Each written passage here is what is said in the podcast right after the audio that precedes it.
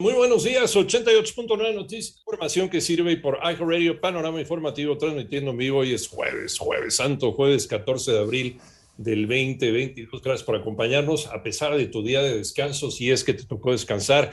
Si le estás dando duro a la chamba, también muchas gracias por hacerlo, gracias por seguir con nosotros. Si te ha tocado descansar toda la semana o si nada más este par de días o si la semana entrante, que es la semana de Pascua, también te vas de vacaciones, pues adelante y gracias de verdad por eh, escogernos, por elegirnos como tu compañía. Te saludamos en esta mañana. Alex Cervantes, muy buenos días. ¿Qué tal, Iñaki, Pepe Toño, amigos de Panorama? Un fuerte abrazo a la distancia, esperando se encuentren bien. Les deseo feliz jueves. ¿Cómo estás, don José Antonio Morales? Vamos con Toño. Vamos con Toño, mi querido Iñaki, con el gusto de saludarte. Buenos días. Fíjese que a nivel mundial, la cifra de muertes por COVID llegó a 6.185.548, de acuerdo con datos de la Universidad Johns Hopkins. Además, la cifra global de contagios de coronavirus SARS-CoV-2 ya suma 501.915.884. Por cierto, las eh, compañías eh, Pagatron y Quanta Computer, fabricantes de productos Apple, interrumpieron su producción en Shanghái y también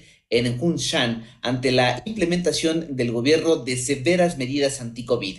Ya son las 7 de la mañana con 5 minutos. Vamos al panorama de la pandemia, pero en la República Mexicana. Mónica Barrera. La Secretaría de Salud informó que en las últimas 24 horas se notificaron 749 nuevos contagios para un total de 5.724.611 casos confirmados de COVID y 43 fallecimientos. Así suman 323.848 defunciones. En los últimos 14 días, 4.931 personas presentaron signos y síntomas de la enfermedad. Se consideran casos activos y representan el 0.08% del total registrado en la emergencia sanitaria. Además, 5 millones 25.527 personas se han recuperado de la enfermedad. En 88.9 Noticias, Mónica Barrera. Gracias, Moni. Ya son las 7 de la mañana con 6 minutos. Fíjense que la Fiscalía General del Estado de Oaxaca informó que se localizó el cuerpo sin vida de Frida Alondra, una menor de 13 años, originaria de eh, Huanjicuilpa. Esto es en Guerrero.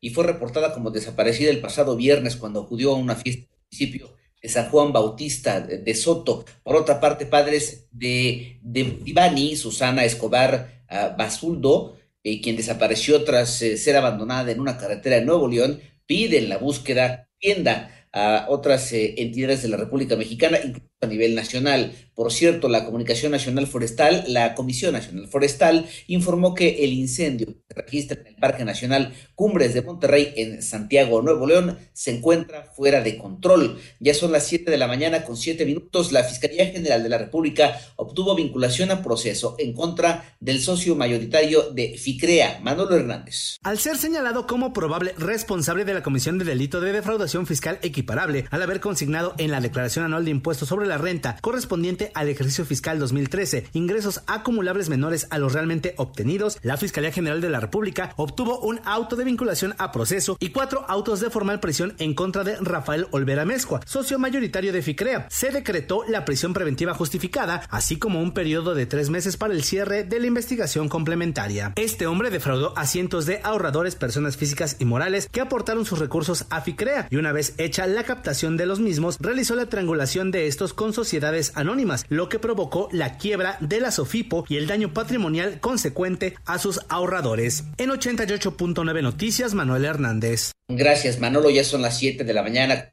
Fíjense que el secretario general de la ONU, Antonio Guterres, aseguró que actualmente no parece posible implementar un alto al fuego general con fines humanitarios en Ucrania. Además, las severas inundaciones en Sudáfrica ya causaron la muerte de 300 personas y han dejado destrucción en miles de casas, carreteras y puentes en Durban, según el último balance oficial difundido. Por cierto, la policía de Nueva York ya logró capturar a Frank R. James, de 62 años, quien es identificado como el principal sospechoso del tiroteo perpetrado en el metro de aquella ciudad.